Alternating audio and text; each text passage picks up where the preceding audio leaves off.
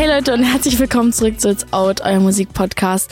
Ich habe tatsächlich gerade den Take davor komplett verkackt und es ist mir noch nie passiert. Ich habe noch nie beim Intro einen, einen Sprachfehler gehabt. Aber ich bin ja auch nur Mensch, also es ist okay, glaube ich, mal einen Sprachfehler zu haben. Sprachfehler hatte ich ja schon mal natürlich in diesen Folgen. Mein Deutsch, wissen wir alle, ist jetzt nicht irgendwie das Hochdeutschigste, aber damit fängt es auch schon an. Hochdeutsche gibt's gar nicht das Wort. Ja, ich war auch heute zum ersten Mal spät beim Podcast. Auch interessant. Bin gerade in letzter Zeit wieder so obsessed mit den Drake, mit den alten Drake-Songs, wie so Ten Bands, Worst Behavior, Child's Play. Keine Ahnung, ich habe euch ja mal erzählt, oder ich weiß nicht, ob ich das euch erzählt habe, wenn ich im Gym bin, was ich gerade war, so stolz, höre ich traurige Musik, um mich zu motivieren, weil ich dann denke so, boah, er hat mein Herz gebrochen, jetzt muss ich heißer aussehen. So keine Ahnung, was das für eine Psychologie ist. Aber es hat sich heute umgedreht. Ich habe heute Drake gehört und gemerkt, dass ich dann ein bisschen mehr motiviert bin. Weil irgendwie wird mein Herz so schnell, wenn ich, äh, dann kriege ich irgendwie so eine Attacke. Ich weiß nicht, hat auch viel mit Kondition zu tun, glaube ich. Aber ja, ich weiß nicht, in welchem Film ihr gerade so seid. Schreibt mir einfach mal, was ihr gerade so für Musik hört. Das würde mich irgendwie voll interessieren, weil es bei mir so Zyklen sind, die sich immer wieder neu aufbauen und wieder beenden. Irgendwie mache ich mich manchmal selber traurig mit trauriger Musik und bin dann so, warum bin ich halt so traurig? Und dann höre ich die ganze Zeit nur so Phoebe Bridgers und Gracie Abrams. So, kein Wunder. Apropos Gracie Abrams und Biba Doobie, die beiden machen gerade ja Vorgruppe bei Taylor Swift bei ihrer Arena oder Stadium Tour. Und es ist unfassbar und es ist auch so süß zu sehen, wie sehr Taylor jüngere, kleinere Künstler supportet, weil, obwohl sie ja davon eigentlich nichts hat, und das respektiere ich vor. Ich respektiere richtig doll große Künstler, die kein Problem damit haben, andere Künstler zu supporten, weil sie sich bewusst sind, dass sie nichts verlieren werden. Ich habe das Gefühl, jetzt hört sich mal an wie so ein Deutschland-Hate. In Deutschland ist es eher ein bisschen umgedreht, dass sozusagen die großen. Nee, das stimmt nicht. Das stimmt eigentlich nicht, was ich gerade sage. Dass die Kleinen die Kleinen nicht supporten. Wisst ihr, was ich meine? So, alle sind voll so ashamed, so sich gegenseitig zu pushen und so, aber ich denke mir so, hä? Nur weil wir in der gleichen Branche sind, heißt ja nicht, dass man Konkurrenz ist. Genauso wie mit Taylor Swift, Gracie Abrams.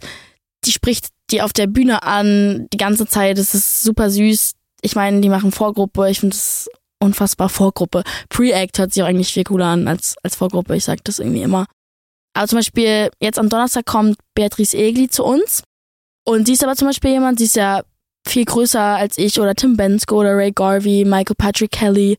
Das sind alles Leute, die mich supporten oder auch andere Künstler, die ich kenne, die jünger sind, die gerade in ihren Teenage-Jahren sind und gerade anfangen irgendwie.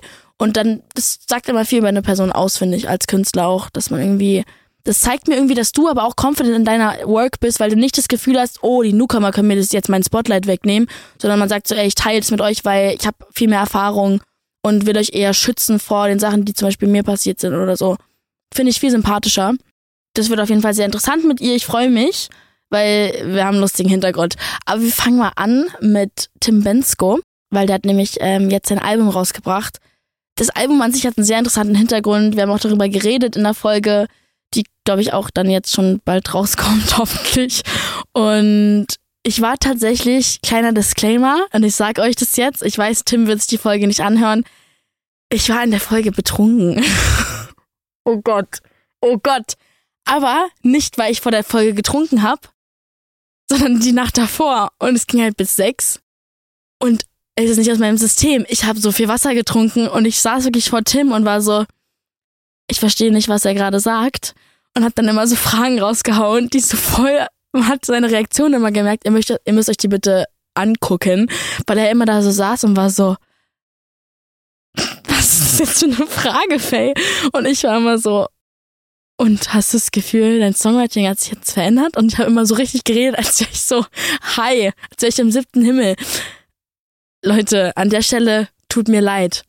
Aber, Disclaimer, ich bin auch nur 19. Ich glaube, das ist, gehört so ein bisschen dazu, dass man mal feiern geht. Und daher, dass ich halt irgendwie an so komischen Tagen feiern gehe, so als Künstler ist das Leben irgendwie total unrhythmisch, dann ja, kommt man auch mal besoffen zur Sony Music rein. Das passiert auch mal. Oh Gott, nie wieder. Hab mich mega unwohl, also nicht unwohl gefühlt, aber ich war so, oh Gott, ich rede gerade so eine Scheiße. Weil man hat ja dann auch noch Anxiety. Ich weiß nicht, ob ihr wisst, was das ist, aber wenn man getrunken hat und am nächsten Morgen Hangover hat, hat man auch noch diese Anxiety, oh, was habe ich gestern Nacht gemacht und boah und dies und dann war es so, ja, was mache ich jetzt gerade eigentlich? Es war nicht nur gestern. Es war alles. Naja, ähm, jedenfalls kam sein Album raus, das heißt April. Ich jetzt will auch gar nicht so viel darüber erzählen, aber ich wollte euch mal den Song dieses Mal heißen. Das ist tatsächlich mein, mein Lieblingssong. Irgendwie ist auch der letzte, den er aufgenommen hat, hat er mir erzählt. Oh, der, hat, der hat einfach irgendwie was rhythmisch und, und textmäßig. Manchmal sind Texte so simpel, dass sie wieder sehr viel bedeuten. Ich finde, das macht zum Beispiel Rosalia immer. Die hatte letztens ähm, mit ihrem Husband, mit dem sie by the way seit einem Jahr verheiratet ist und keiner es wusste, ein GQ-Interview gehabt und in dem haben sie über ihre Lyrics geredet, weil die beiden nämlich einen Song zusammen haben. Finde ich auch immer sehr schlau. Wenn man gerade sein, seine Heirat announced, während das Album rauskommt, das finde ich immer super. Ähm, und dann hat sie irgendwie über die Lyrics geredet und es ging irgendwie darum, um die Lyric Lass mich nicht gehen. Und das ist für sie, hat sie seit zehn Minuten über diese eine Lyric geredet und das gleiche Gefühl kriege ich bei Tims Songs. Es ist sehr literal, also sehr so in your face Lyrics, die eigentlich voll simpel sind, aber dann irgendwie mehr bedeuten. Deswegen mache ich euch den Song mal an. Gefährlich. Das ist es mir wert, ich wärm mich nicht, wärm mich nicht, wärm mich nicht. Dieses Mal, nur dieses eine letzte Mal. Cooler Song, finde ich mega, toll. Next up haben wir ich hasse es, ich weiß immer nicht, wie ich ihn sagen soll. Ich sage immer Khaled. Khaled. Khalid? Khaled. Ich sage Khaled, keine Ahnung. Der ist back, der hat eine coole Ästhetik mit seinem neuen. Der Song heißt Softest Touch. Und er hat so überall Fur. So auf dem Cover ist, ist Fur. Ähm, hier, wie heißt es? Äh, Fell.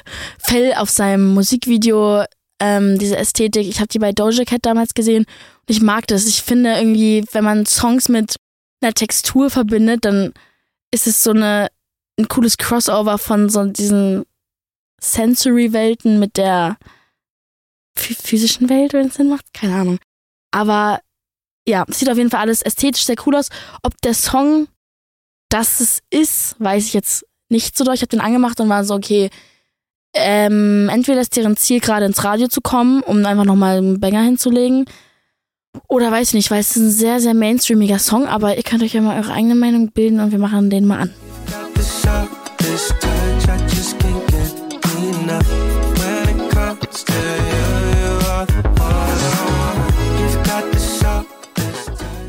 Er hat den Song einfach ein halbes Jahr lang angeteased. Ich weiß nicht, ob er einfach Bock hatte, die Fans mal so richtig auseinanderzunehmen oder ob er tausendmal verschoben wurde wegen Releases von anderen. Ich weiß nicht, ob ihr das wusstet und ich habe es, glaube ich, auch schon ein paar Mal angesprochen. Aber unter den Labels spricht sich, spricht sich hier keiner ab. Das heißt, ne, die Labels sprechen, die Major-Labels sprechen sich alle nicht ab und erst recht nicht die Indie-Labels. Und es kann dann mal passieren, dass Justin Bieber, Adele und Dua Lipa gefühlt alle gleichzeitig Alben, Singles und EPs rausbringen und dann so ein Khaled halt tausendmal verschieben muss und es dann ein halbes Jahr zu spät äh, rauskommt. Deswegen bin ich da immer ganz vorsichtig, was es angeht, äh, bei Künstlern so zu sein, so, hä, warum dauert denn das jetzt so lange? Hä? Äh, was macht er denn überhaupt den ganzen Tag? Aber das liegt meist überhaupt gar nicht am Künstler. Das ist, war bei mir schon so, ist bei Freunden so. Wenn ihr wüsstet, was man da für Gespräche hat, Alter, jetzt die ganzen Songs, die meine Freunde nicht rausbringen, die haben wir vor einem Jahr gemacht.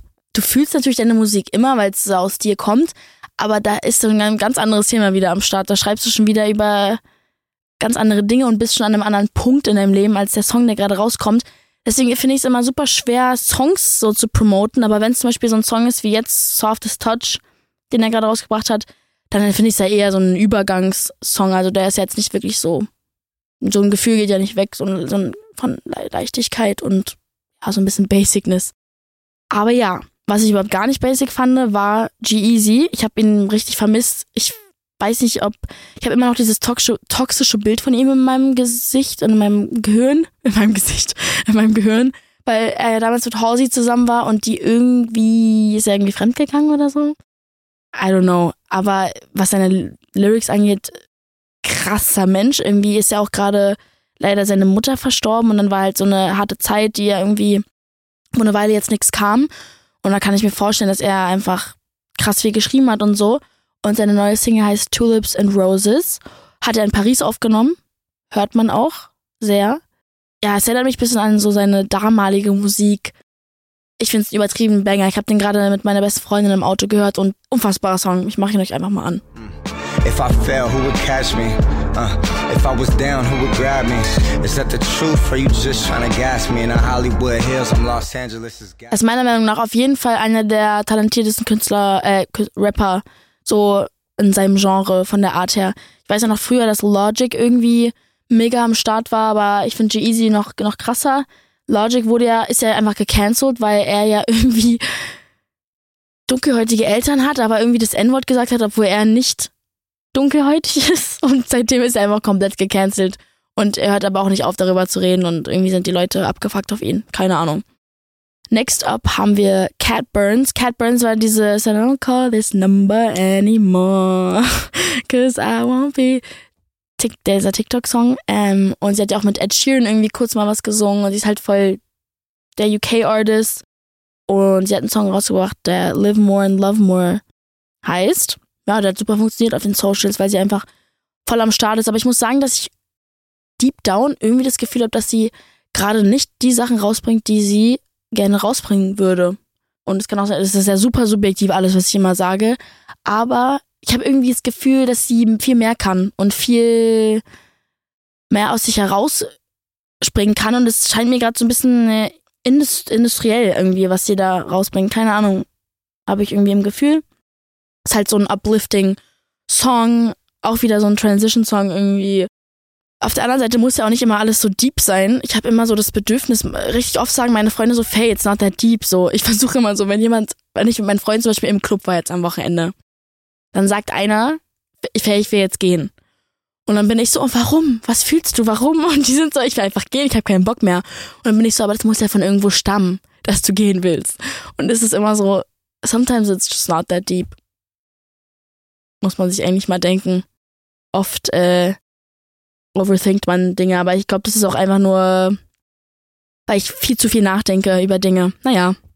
Jedenfalls mache ich euch den Song jetzt einfach mal an.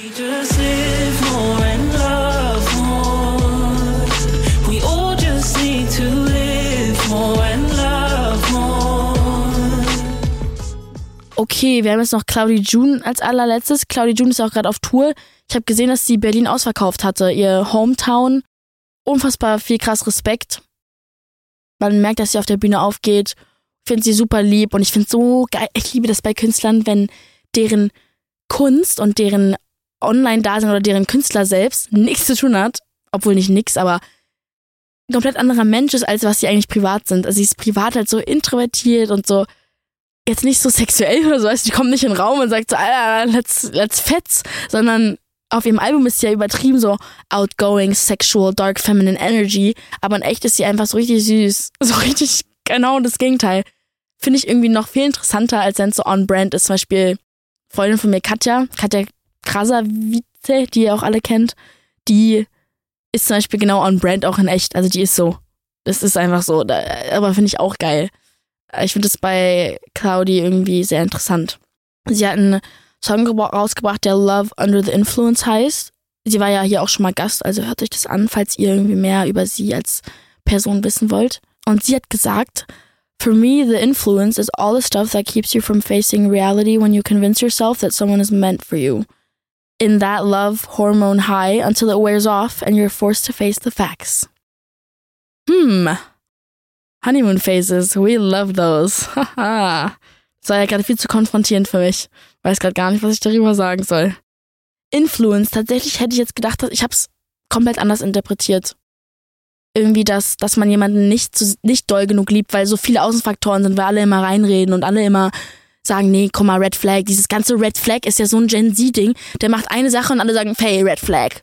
Oh, oh mein Gott, hört auf damit, mit diesem Red Flag. Ich bin mir sicher, dass Leute, die heutzutage verheiratet sind, hätten die mit diesem Red Flag angefangen, wären die auch niemals verheiratet. Weil er sein Glas falsch hingestellt hat und immer einmal Dank vergessen hat, Danke zu sagen.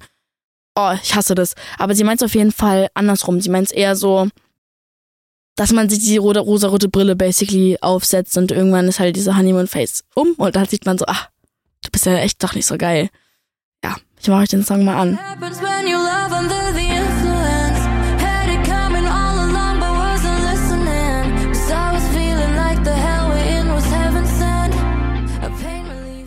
Ja, es gibt echt gar nicht so viel Gossip, aber es gibt halt einen dafür ganz schön großen Gossip. Punkt. Harry Styles hat mit einem Rater auf den Streets rumgemacht. Alle haben es gefilmt. Eigentlich ist es für ihn sehr untypisch, weil er super privat ist. Ich meine, er ist einer der größten Künstler. Und die Leute waren schockiert, weil, oh mein Gott, Harry Styles kann nicht gut rummachen und alle sind so scheiße. Wir hatten ein Bild von ihm, dass er der Motherfucker ist und alle auseinander nimmt, aber sah ganz schön kritisch aus. Aber ich kann mich eigentlich beruhigen. Ich glaube, ha, manchmal, wenn man zu betrunken ist, zu einem Punkt, wo du wirklich motor keine motorischen Skills mehr hast, dann kann es ja sein, dass es daran lag. Aber es sah auf jeden Fall sehr unsexy aus. Also ich, die Leute sind enttäuscht, die Leute sind schockiert. Ja, ich weiß nicht, es war irgendwie auf, wo war das? In Tokio.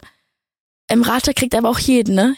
Jede, jede zwei, drei Wochen hat sie einen neuen Typen, aber ich feiere das, weil das sind doch immer die richtigen Banger, so Pete Davidson, Harry Styles, ähm, wer war da noch? Keine Ahnung, jedenfalls finde ich es super lustig. Ist alles wie so eine Simulation. Wer hätte gedacht, dass man irgendwann mal ein Video hat, wie Harry Styles besoffen an einem Auto mit einem Rad herummacht. So, ist einfach wild. Ja, Selena Gomez war irgendwie jetzt auch bei Taylor Swift, hat sie besucht auf Tour mit ihrer kleinen Schwester. Und das Lustige ist, die haben sich als die verschiedenen Ehren von Taylor Swift ähm, angezogen. Ihre kleine Schwester war, ja, ich bin kein Swifty, haben wir ein Problem jetzt gerade. Ich finde es auch krass, dass es so viele Swifties gibt, das wusste ich nicht. Ich habe tatsächlich nie wirklich ihre Musik gehört, aber ich weiß nur, dass Selina angezogen war als Folklore, ihre, ihre Folklore-Era. Und alle waren so, warum zieht sie sich an wie eine Oma mit so Cardigan und so Low Buns und so, aber das war einfach nur die Taylor Swift-Ära. Naja, ähm, wir sehen uns auf jeden Fall wieder am Donnerstag wenn ihr neue Musik habt, über die ich reden soll oder Künstler, über die wir noch nie geredet haben, schreibt mir einfach und dann würde ich sagen, sehen wir uns beim nächsten Mal. Tschüssi!